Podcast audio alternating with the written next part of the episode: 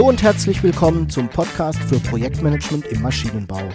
Das ist der Podcast für Menschen, die technische Produkte entwickeln. Aus der Praxis für die Praxis.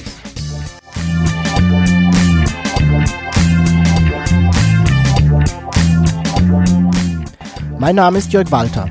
Ich bin Ingenieur und arbeite als Berater, Trainer und Coach im Projektmanagement für technische Projekte.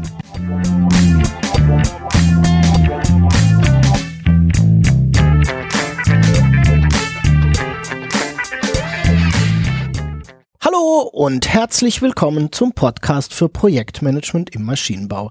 Ich freue mich sehr, dass du auch heute wieder dabei bist. Ich hoffe, du hattest eine erfolgreiche Zeit und bist mit deinen Projekten gut vorangekommen. Heute möchte ich ein Thema aufgreifen, das uns in allen unseren Projekten begegnet und das uns auch alle betrifft. Nur leider machen wir uns sehr oft viel zu wenig Gedanken darüber. Es geht dabei um die Kosten, die durch einen Terminverzug in einem Projekt entstehen. Und hierzu habe ich mich mit Florian Kuhnke zum Gespräch verabredet. Florian ist Experte für smarte Produktentwicklung und hat sich viel mit dem Thema Kosten durch Terminverzug, im Englischen heißt es Cost of Delay, beschäftigt.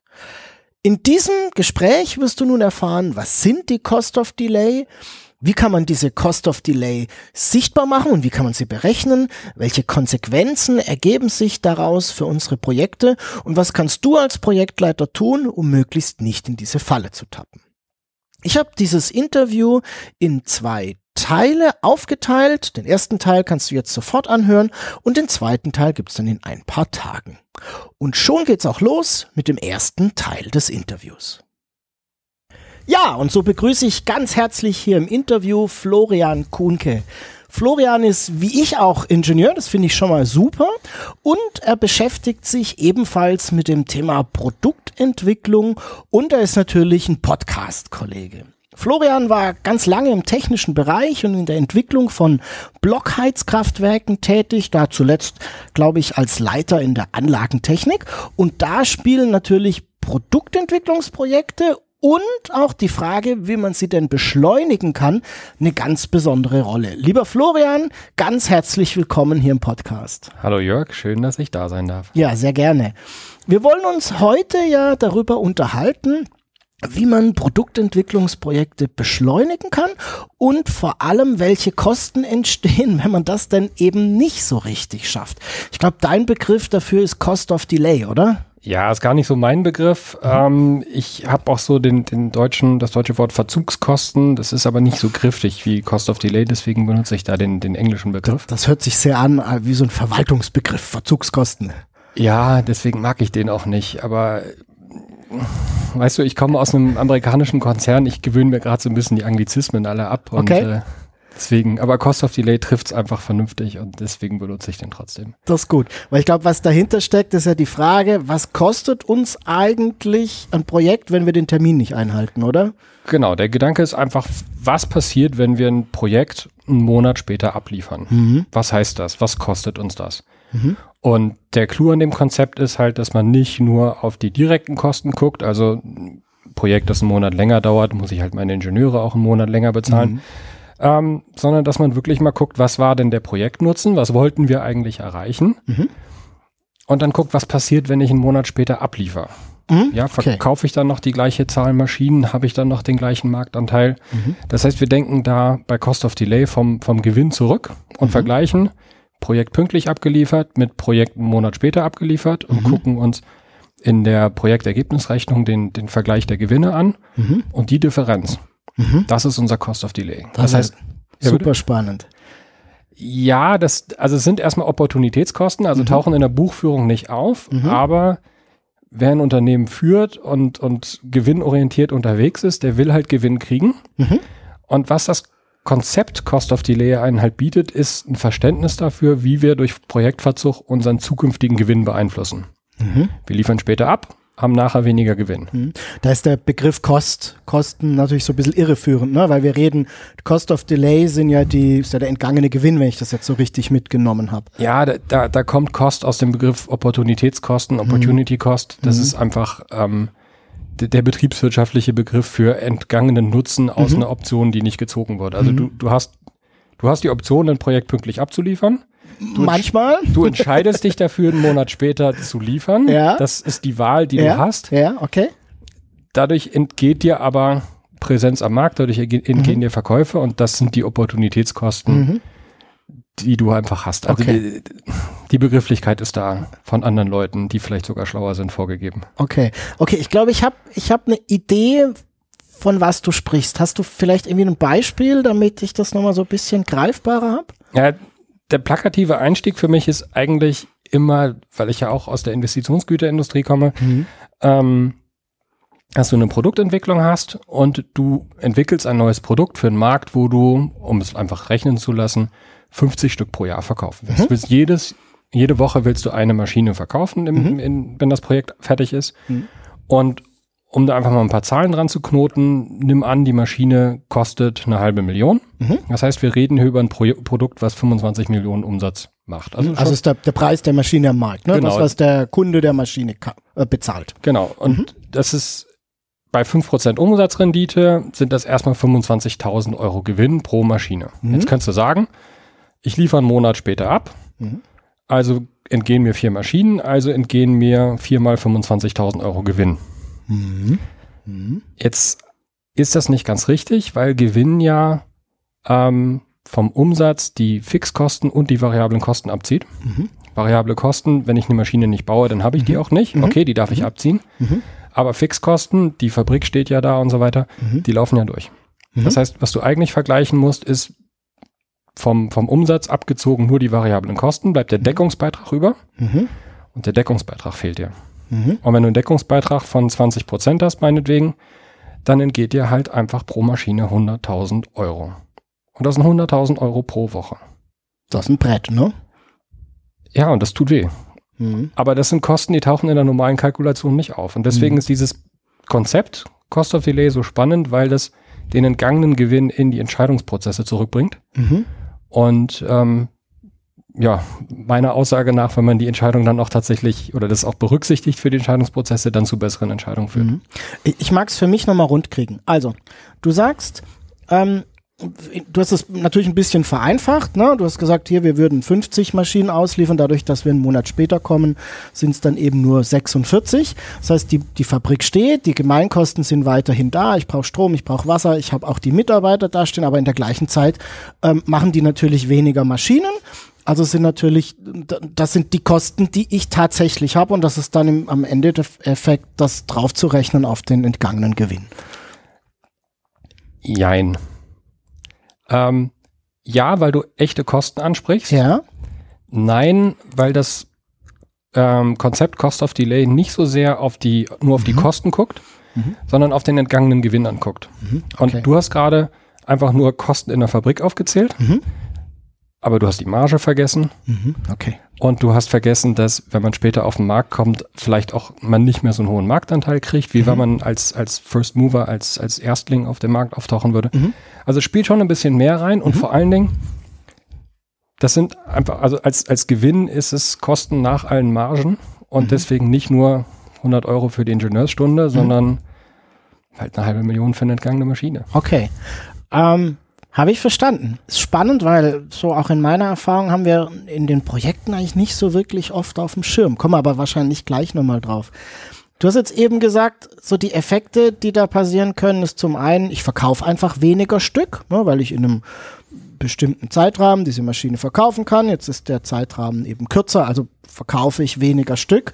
Gibt es noch so andere Effekte, die auftreten können, wenn ich eben später an den Markt komme? Also mein Projekt sich verzögert und damit der Nutzen, eine fertig produzierbare Maschine zu haben, sich eben später einstellt. Gibt es noch andere so Effekte?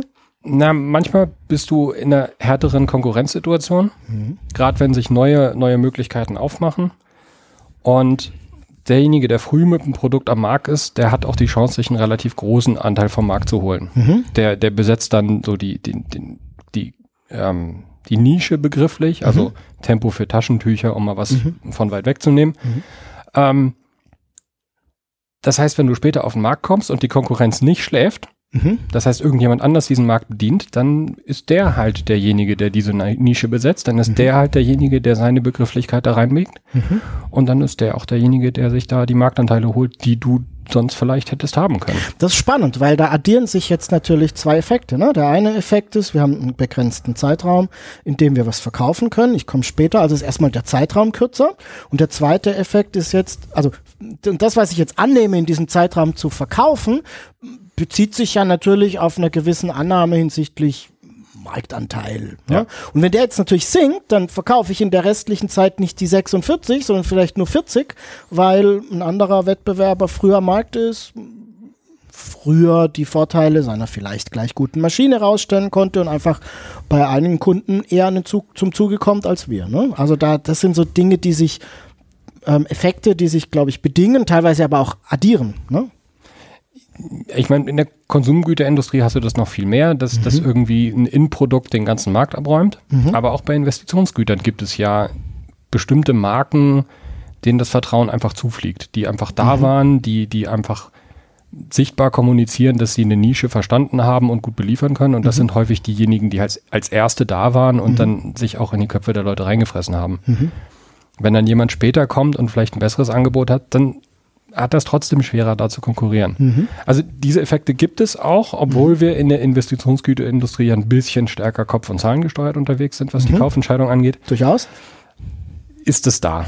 Weil mhm. jeder, der, jeder, der kauft, jeder, der eine Entscheidung fällt, der, der fällt auch eine Entscheidung darüber, die Maschine, die ich jetzt kaufe, wird die funktionieren und wird mein Name und mein Ruf in der Firma mit der funktionierenden Maschine verbunden mhm. oder mit einem problematischen Produkt? Mhm. Nee, der Klar. kauft natürlich was, was, was nachweislich funktioniert und wir mhm. finden immer Wege, das irgendwie in der, mhm.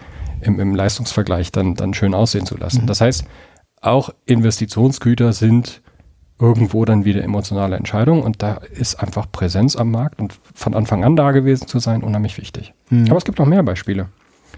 Ähm, bei uns in der BRKW-Branche, wir haben halt verändernde Absatzgesetzgebung gehabt und du hast einfach den Punkt, dass Irgendwann Stichdatum ändert sich die TH-Luft und du kannst die Maschinen, die du bisher verkauft hast, nicht mehr verkaufen oder nur anders verkaufen und du musst einfach wirklich deine neue Entwicklung bis zu dem Punkt soweit haben, dass du dann intern umstellen kannst. Oder du verkaufst gar nichts. Oder du verkaufst nichts mehr. Mhm. Das, das gab es bei Elektroantrieben, mhm. wo, dann, wo ja. dann Effizienzregeln kamen und so weiter. Ja.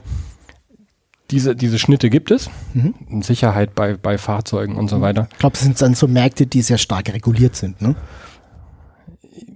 Ja, oder wo einzelne Regularien über Verkauf oder Nichtverkauf entscheiden können. Also mhm. Also das, das kann sein, dass ein Markt relativ frei ist, aber weil du zum Beispiel in deiner Maschine nur Antriebe von einer schlechten Effizienzklasse hast, hast du halt vor mhm. drei Jahren aufgehört, die zu verkaufen, weil mhm. du bist nicht dazu gekommen, das umzumodeln mhm. und dann mhm. durftest du halt in Europa nicht mehr verkaufen.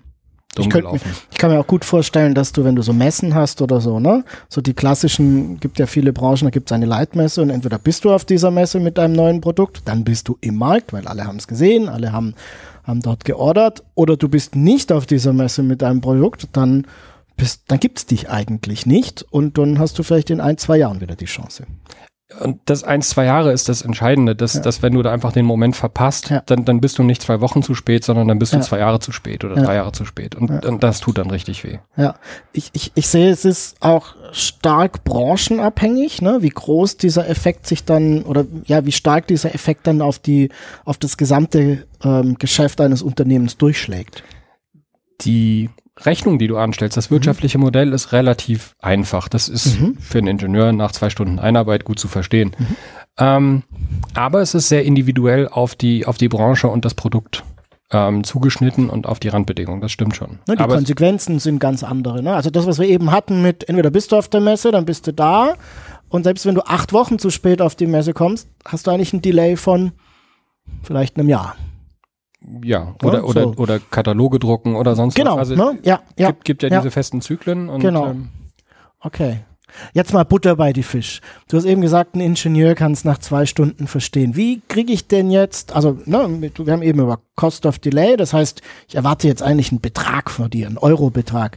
Wie, wie kriege ich denn raus? Wie komme ich denn zu den tatsächlichen Kosten einer Verzögerung? Was muss ich da tun? Ja, wie tief willst du einsteigen? Also, wir, ähm, wir, wir fangen mal oben an und gucken, wie tief wir kommen. ich, ich setze voraus, dass du eine Projektergebnisrechnung hast. Mhm. Aber wir erklären kurz, was wir da haben wollen. Mhm. Ähm, eine Projektergebnisrechnung ist im Prinzip nichts anderes, dass du dir ein Szenario gebaut hast. Mhm. Ich habe eine Produktentwicklung, die kostet mich über die nächsten ein, zwei Jahre so und so viel. Das habe ich erstmal auf der Kostenseite. Dann kommt eine Markteinführung, dann kommt eine, eine Hochrahmenphase, eine, ein Produktionsanlauf vielleicht und dann habe ich irgendwo ein, ein verkauftes Volumen, was ich über die nächsten fünf Jahre verkaufen will. Dann hast du einen Betrachtungszeitraum von acht oder zehn Jahren mhm.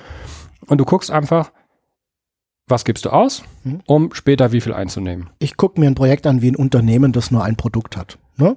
Ja.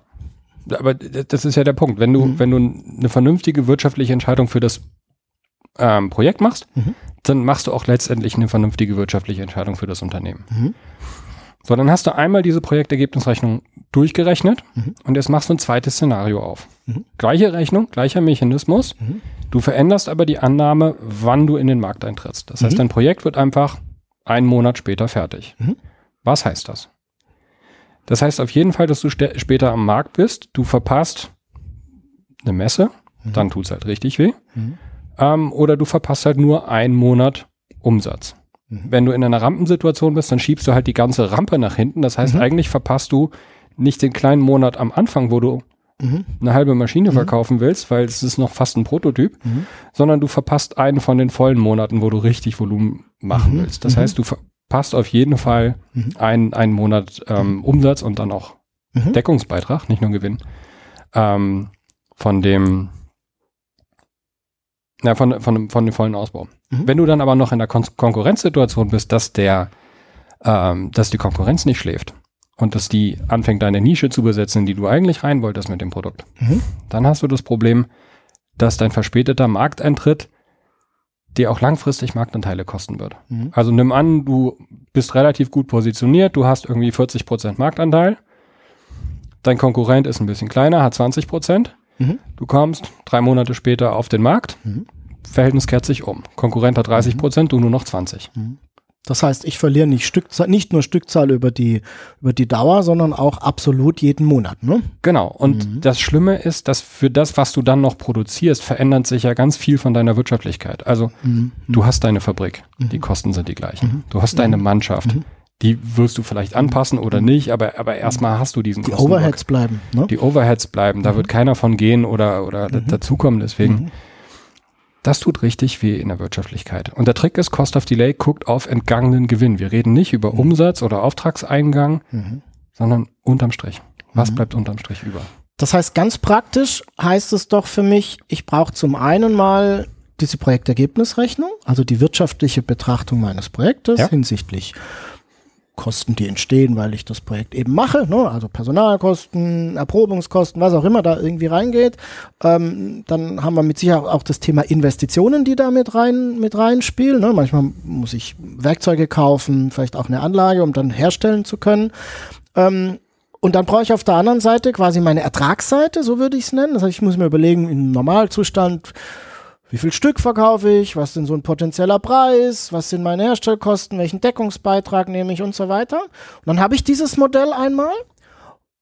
Und dann, um die, das ist so der erste Schritt, glaube ich, um dann, um die Cost of Delay rauszukriegen, muss ich mal mich eine Stunde in die Ecke hocken und überlegen, was passiert denn, wenn das Ding einen Monat später kommt. Und zwar, was passiert in meiner ganz konkreten Situation? Also ja. in meinem Produkt, in meiner Marktsituation, in meiner Herstellsituation, wie verändern sich ähm, Herstellkosten, äh, wie verändern sich Stückzahlen, vielleicht kann ich auch nicht mehr den vollen Preis am Markt erzielen. Ne? Also die ganzen Hebel, die in dieser äh, auf der Ertragsseite eingehen, wie verändern die sich durch einen Verzug von, was weiß ich, vier Wochen, also ein Monat oder einem Quartal, je nachdem, glaube hängt so ein bisschen auch vom Projekt ab. Ist das richtig? Im Prinzip genau. Mhm. Die, die, die intellektuelle Leistung besteht daran zu verstehen, in was für einer Situation du bist und zu mhm. verstehen, welche Einflussfaktoren die wirklich wichtigen sind. Mhm. Okay. Weil ganz ehrlich, die Projektergebnisrechnung, das ist ein Excel-Sheet. Standard, ne? Da, da verschiebst ja, ja. du irgendwie ein bisschen die Zahlen. Ja. Das ist in 20 Minuten gemacht. Aber die, mhm. die, die eigentliche intellektuelle Höhe besteht darin, mhm. dass du dir wirklich Gedanken darüber machst, was sind denn meine Wirtschaftlichkeitstreiber? Und mhm. das ist auch für mich der spannende Aspekt. Du kommst so ein bisschen weg als Projektleiter, weg von ich manage irgendwie Technik und ich manage meine mhm. Excel-Sheets und meine mhm. offenen Punkte hinzu, ich manage die Zukunft des Unternehmens. Ich gucke mir mein Projekt unter wirtschaftlichen Aspekten an Mhm. und stelle mein Projekt so auf, dass wir in Zukunft bestmöglich verdienen. Mhm. Und das ist natürlich eine Rollenaufwertung des Projektmanagers. Wenn er das Mhm. kann und versteht, Mhm. äh, kann er enorme Werte beitragen. Mhm. Mu muss er auch tun dürfen und tun sollen im Unternehmen. Ne? Das ist, das ist so, ein, so eine andere Sache. Ähm, ich mache immer wieder die Erfahrung, dass der Projektleiter hm, vielleicht gar nicht so sehr in die Wirtschaftlichkeit reingehen soll, was ich als extrem kritisch empfinde. Sondern da wird der Projektleiter tatsächlich als derjenige gesehen, der sagt, na jetzt wickel halt die Arbeitspakete ab und schau, dass es, dass es passiert. Ne? Ja, halte ich aber tatsächlich für, für wahnsinnig kritisch. Ich auch. Weil so ein Entwicklungsprojekt dauert zwei, drei Jahre. Mhm. Die, die Welt dreht sich weiter. Mhm. Also nur weil wir zwei, drei Jahre mit uns selber beschäftigt sind, heißt das nicht, dass draußen Ruhe ist. ähm, und irgendwer muss auf den Markt gucken. Mhm. Irgendwer muss auch verstehen, wie passt mein Projekt in den Markt und ist das noch das Richtige? Und Mhm. gerade dieses, dieses Nachsteuern. Mhm. Ja, okay, es kann sein, dass es, dass es einen Produktmanager gibt, dessen Aufgabe das ist und der Projektleiter soll wirklich nur Mhm. ähm, ja, Excel-Sheets jonglieren. Mhm. So sehe ich aber die Rolle des Projektleiters nicht. Schön. Ich auch nicht. Also äh, ich, ich finde, da ist mehr drin. Ja. Und das Problem, wenn man das ein bisschen entkoppelt in, wir haben auf der einen Seite einen Produktmanager, der auf den Markt guckt und auf der Mhm. anderen Seite einen Projektleiter, der in die Firma guckt, Mhm. wir machen trotzdem nicht die richtigen Entscheidungen. Der, Mhm. der, der Trick ist ja, Cost of Delay holt die, holt vom, vom Ergebnis her gedacht die wirtschaftliche Entscheidungsgrundlage in das Projekt rein. Mhm. Wenn der Projektleiter verstanden hat, was seine Verzögerung kostet und wenn er das weiter kommuniziert in sein Team und das nicht nur kommuniziert wird, sondern auch nachgehalten wird, bei jeder Entscheidung, wo über Zeit geredet wird, dass man einfach mal frech umrechnet, okay, du schlägst gerade vor, dass du noch eine Schleife machst, drei Wochen willst du noch mal dich mit, einer, mit einem Detail beschäftigen. Ja, du sitzt auf einem kritischen Pfad. Das heißt, wenn du drei Wochen länger brauchst, braucht das Projekt drei Wochen länger. Kostet 20.000 Euro. Nee, das, das war nur der Gewinn. Wir ziehen ja okay. den Deckungsbeitrag, sind wir bei 300.000 Euro. Ja, okay. Ähm, nur diese Kommunikation muss stattfinden Mhm. und diese Gespräche müssen stattfinden. Und wenn diese Gespräche stattfinden, dann werden die Entscheidungen besser. Mhm. Und da ist für mich eigentlich auch eine, eine, ein ganz gutes Alignment. Ich probiere mir gerade die Anglizismen abzugewöhnen, ne, merkt man. Also da sind die Interessen der, der Geschäftsführung und der Eigner eigentlich die gleichen wie des, des Mhm. Projektleiters, der, der das anbringt. Deswegen sollte das nicht so ein großes Problem sein. Mhm. Ich weiß, dass ähm, es Firmenkulturen gibt, wo, wo die Zahlen enger an der Brust geführt werden. Mhm. Da frage ich mich aber, wie soll die Mannschaft ähm, vernünftig zu den Zahlen beitragen, wenn das, wenn das der Fall ist? Also Ich glaube, sie können es nicht. Ich hatte in der Vergangenheit ähm, ein Unternehmen, da hat der Projektleiter nicht die Herstellkosten gekannt. das halte ich für kriminell. Kannst du als Externer in so einem Unternehmen nicht unbedingt sagen, aber ich teile deine Einschätzung, weil es nämlich dazu führt, dass der Projektleiter einfach nur irgendetwas liefert und eigentlich gar keinen Hebel in der Hand hat, ähm, ja, Herstellkosten zu beeinflussen, weil was ich nicht kenne, kann ich nicht analysieren, kann ich nicht beeinflussen, kann ich nicht verbessern. Ja, und die Gefahr ist auch, dass es ihm egal ist. Genau, Weil- das, weil- weil- das hat tatsächlich dazu geführt. Weil, ne? weil die Botschaft, die, die dann Ja. von, von oben, ich mache gerade Gänsefüßchen in der Luft, die dann von oben an ihn rangetragen wird, ist ja, kümmere dich nicht darum, es geht dich nichts an Ja. und, und dann schaltet auch Ja. ab. Nur, nur dann entstehen suboptimale Ergebnisse. Ja, bin ich total bei dir. Das war also der erste Teil des Gespräches mit Florian Kuhnke. Ich hoffe, du konntest schon einige gute Ideen und Gedanken für deine Projekte mitnehmen. Den zweiten Teil gibt's dann in ein paar Tagen. Wie immer findest du alle wichtigen Informationen und auch schon die Kontaktdaten von Florian in den Shownotes, dieses Mal unter projektmanagement-maschinenbau.de slash pmmb 072. Schreib mir gerne, wenn du Ideen und Wünsche zum Podcast hast, einfach eine E-Mail an jörg.walter at projektmanagement-maschinenbau.de.